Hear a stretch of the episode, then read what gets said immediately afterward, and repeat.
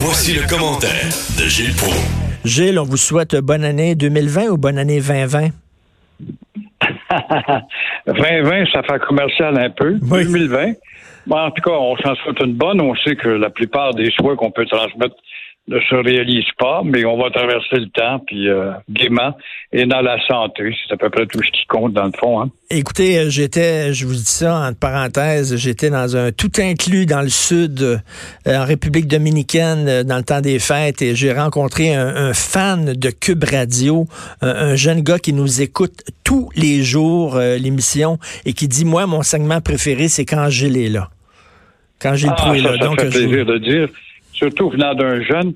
Toi qui es allé dans l'île des jeunes euh, aux yeux penchés, au cou penché. Oui. J'ai lu euh, ton, ton analyse justement sur l'esclavagisme qu'on a à l'égard de ces instruments nouveaux et jamais de livres.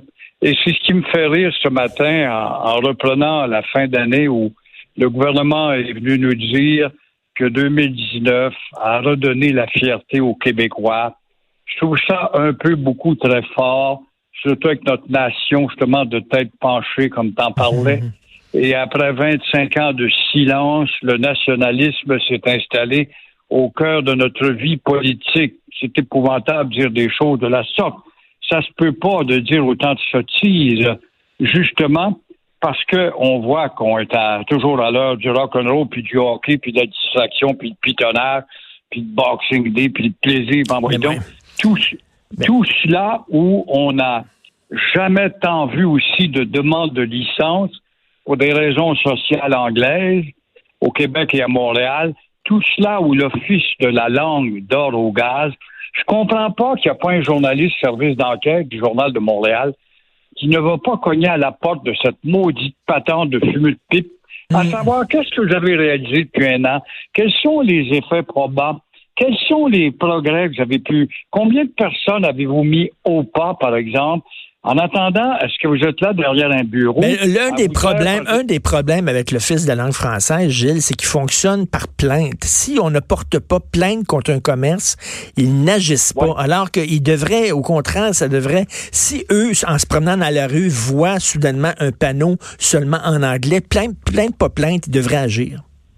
Oui, mais Richard, il y a 2000, 2500 plaintes par année selon la statistique. C'est toujours les mêmes, dont je fais partie, dont je fais hmm. partie. Ils n'y vont même pas.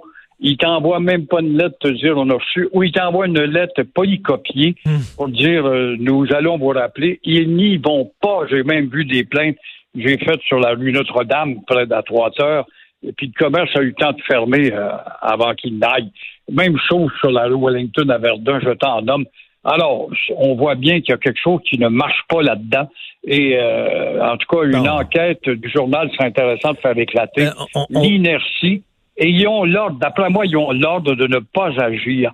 Et puis, tout ça pour dire, quand Legault nous dit qu'on a progressé, qu'on est devenu plus nationaliste que jamais, au moment où le joual devient la langue de notre cinéma et surtout de nos comiques debout, puis de la radio, puis de la télé, non, s'il vous plaît, veuillez repasser, M. Legault. J'ai hâte, j'ai hâte, François Legault, effectivement, comme euh, qui se pète les bretelles en disant j'ai redonné une fierté aux Québécois. Moi, je, vais, je vais juger de la valeur de M. Legault lorsqu'il va réagir euh, à, la, à la Cour suprême, parce que la Cour suprême va invalider la loi 21, c'est sûr et certain, on s'en va vers ça. La Cour suprême va dire cette loi-là ne, ne respecte pas la Constitution. Et là, on va voir ce qu'il a dans le ventre, M. Legault.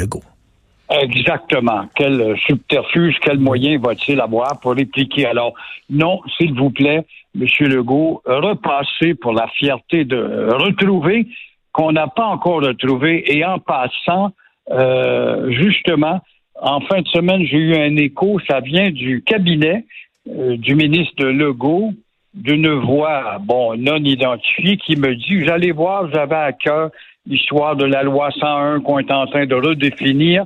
Tout ce qu'on m'a dit, je ne peux pas rien vous dire, mais vous ne serez pas déçus. Alors, si je ne serai pas déçu, je vais être bien heureux, mais en attendant, je vois que la commande est tellement immense qu'il y aura toujours des déceptions parce qu'on n'aura pas abordé tout le problème global. Ben, regardez, justement, là, on a vu des Iraniens manifester dans la rue, on a vu des photos, on a vu des images dans les rues de Montréal, toutes les écriteaux qu'il tenait, tous les écriteaux qu'il tenait dans les mains, les Iraniens, étaient en anglais seulement. Pourtant, euh, l'ayatollah Trudeau avait pas donné ordre de descendre la rue des pancartes en anglais seulement. Oui, ils sont venus euh, déborder les rues en anglais avec des pancartes, pas de maudite en français. Ça te prouve le mépris quand tu rentres ici de la société dans laquelle tu es apparemment accueilli. Tout ça pour dénoncer l'escalade entre euh, Washington et Téhéran. Alors, qu'est-ce qui va arriver? On s'énerve, puis j'entendais Jocelyn tout à l'heure, qui est un spécialiste quand même des stratégies militaires. Puis les bonnes femmes qui descendent par centaines de milliers dehors avec leur voile après avoir fait une, bonne soupe minestrone à leur mari peuvent se permettre dans leur temps de loisir de descendre dehors et euh, mettre le poing en l'air. J'ai vu ça, moi j'étais là lors de l'anniversaire de la mort de l'ayatollah en, 2001. J'avais ah vu 100 000 de la sorte avec euh, drapé de noir puis des yeux hagards puis qui te regardaient parce que j'étais un étranger, un élément étranger dans ce corps. Ça, ça fait peur.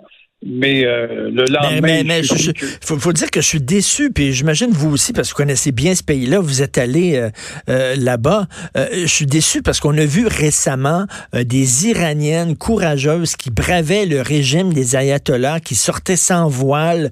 et Dieu sait que c'est dangereux de faire ça là-bas. Et la population qui sortait, je me disais, il y a une révolution. Les gens là, les gens en ont ras le bol de ces ayatollahs. Là, on les voit sortir en, appui au, régime euh, des ayatollahs, je comprends pas. On voit que la manipulation médiatique et le discours peut très bien faire renverser la vapeur. Tu as raison, moi j'ai marché dans les rues de Téhéran et Staffan et combien Shiraz et toutes ces belles villes et euh, des gens me saluaient, puis là je voyais des filles qui me saluaient. J'aimerais savoir une photo avec vous.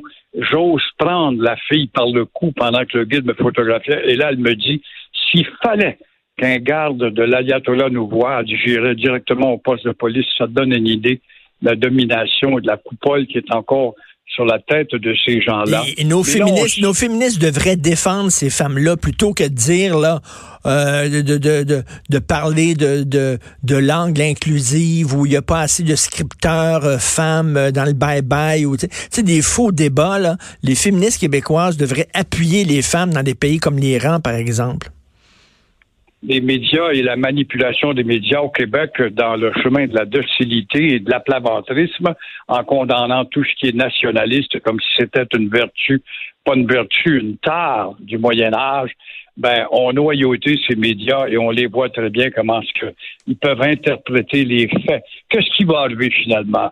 Une bombe peut-être sur un tuyau d'Arabie saoudite qui fait monter le pétrole, ou encore, je ne sais pas, une pétarade et des graffitis à la porte d'un consulat ou dans une ambassade américaine. Mais en attendant, M. Trump est fort habile, il va monter sa cote et il va déborder justement sa clientèle habituelle pour grossir sa base et euh, on verra bien pour le reste. Mais en passant, en passant, Richard aussi, parlant de la menace de l'Iran, euh, il y a le cadeau de Kim Jong-un qui devait nous destiner pour Noël. Mais oui. C'est drôle, on n'a pas vu de cadeau arriver, hormis que ce soit pour la Noël orthodoxe qui est aujourd'hui en passant. Ah oui, parce qu'il avait dit ça, Kim Jong-un, il avait dit je, je, vais je vais réserver un sacré cadeau de Noël aux Américains, puis là on pensait qu'il allait envoyer un missile euh, aux États-Unis, il s'est strictement rien passé finalement. Intéressant, hein? mais, enfin, c'est peut-être une autre Noël. Euh, le Thursdays, euh, une institution euh, sur la rue Crescent qui ferme. Dans les années 70-80, le Thursdays, c'était la place où tous les BCBG allaient cruiser, allaient flirter là-bas, puis allaient se montrer, puis sortaient leur, leur billet de sang là, de leur portefeuille. Bon, et là, ils vont fermer, ça va être des condos. Vous, vous dites qu'on devrait fermer la rue au grand complet. On devrait démolir la rue au complet, qui n'est rien d'autre qu'un compte identitaire et une rue de motu une rue de faiseux, puis de Québécois qui achètent des commerces, encore une fois, pour mettre des apostrophes S à leur nom, dont le petit Villeneuve à l'époque. Alors, Thursdays, qui a cavalièrement fermé frontalement avec 100 employés sans les avertir, Bon, ça fait l'historique. C'est drôle que personne, personne n'a rappelé, par exemple, fondé en 1973, dans un courant qui va arriver avec 77 et la loi 101, adopte le nom très joli des beaux jeudis. Et ça n'a pas pris de temps avec le renversement et la défaite du Parti québécois. Euh, Monsieur Bernard Ragnaud, un bon français, s'est inscrit dans le grand courant américanisant de cette rue qui n'est rien d'autre qu'un nid d'américanisation à outrance avec des motus vus, puis au grand prix, évidemment, d'attirer les tenants de bagnoles qui ont acheté avec des ventes de drogue, et puis les plus belles filles qui sont des niaiseuses chiqueuses de gomme qui se présentent là avec leur qualité anatomique, faisaient de cette rue-là, tout simplement, une rue à part, à tel point qu'en t'arrivais à Dorval, on te conseillait au bureau du tourisme, il faut que vous chez Thursdays et non pas au beau jeudi. Alors, c'était une rue de motu Et, vous, parlez, vous parlez d'ailleurs du jeune Villeneuve. Ça, c'est Jacques Villeneuve qui avait un restaurant et qui avait appelé ça, au lieu d'appeler ça Villeneuve, il avait appelé ça Newtown. Oui, c'était vraiment gentil, puis il l'a vendu à un autre ami qui a gardé un nom. Alors, Peter Sergakis, c'est un gars qui achète tout, puis il trouve tout ce qui est mal en point. Et puis, il n'y aura pas 10 millions si M. Lagdo s'imagine avoir 10 millions pour ça. Il va y offrir un million. Il l'aura peut-être pas non plus, mais il veut convertir ça en condo. Alors là, moi, je dis aux acheteurs dès la base, bonne nuit, parce que c'est la rue la plus bruyante à Montréal. Hormis qu'on démolisse tout ce qu'il y a là et qu'on fasse une rue paisible, mais euh, ça, c'est pas demain. Mais c'est vrai que dans le centre-ville de Montréal, et surtout dans ce coin-là, la montagne, Stanley, euh, euh, Crescent et tout ça, c'est très, très, très anglophone. Je suis allé encore récemment dans un restaurant et puis impossible de me faire servir en français. J'ai fait comme je fais toujours dans ce cas-là, j'ai levé les feutres en disant ben pour vous ma langue n'est pas importante, alors vous n'aurez pas un sou de ma poche. Oui, mais malheureusement, je fais partie des rarissimes qui font ça. Et la plupart d'entre nous, on dit, oh, on est supérieur, on est balagne. Une ou l'autre, ça peut bien faire. Moi, je vais avoir du fun. Alors, ça continue, puis c'est, c'est, une rue de baveux, de racistes, de redneck. Les mots que j'utilise paraissent très durs et extrémistes, mais en réalité, c'est la réalité qu'on ne veut pas qu'on ne veut pas admettre et qui de voir, encore une fois, qu'on nous a ramené aux années 50 de cette domination avec une mentalité de conquérant qui s'applique en tout cas quotidiennement dans ce secteur. Et j'étais j'étais j'étais j'étais en République dominicaine et on s'en allait euh, dans le village dans un petit dans un genre de petit autobus, OK? Puis là, il y avait devant nous euh, dans l'autobus, il y avait un Italien qui était là qui expliquait à, d'autres personnes où on était que lui venait de Montréal. Puis il disait il parlait en anglais, il dit Montréal c'est le fun, mais il dit là il dit à cause de la séparation, les menaces de séparation, toutes les grosses entreprises sont toutes parties euh, c'est une, maintenant, c'est rendu une province super pauvre. Toutes les grosses entreprises ont levé les feutres. Et là, j'étais avec ma blonde, pour on riait parce que je m'excuse, les grosses entreprises, Apple est encore là. les grosses entreprises, McDo est toujours là. Euh, ils n'ont pas levé les feutres, mais la façon dont lui en parlait, là, on était rendu le tiers-monde à cause de justement la loi 101 puis la séparation. Puis ça, ça prend un gars qui est débarqué du bateau il y a 20 ou 25 ans, qui a décidé de devenir un Italo-anglais, qui se permet, avec ses hyperboles, de faire ce portrait, et ça passe. Ça passe entre les deux oreilles des connards qui, eux, veulent savoir si Canadien va battre Winnipeg ce soir et rien d'autre. Merci beaucoup, Gilles, et euh, bonne année 2020. Toi aussi, au plaisir et à jeudi. Merci, Gilles Pro.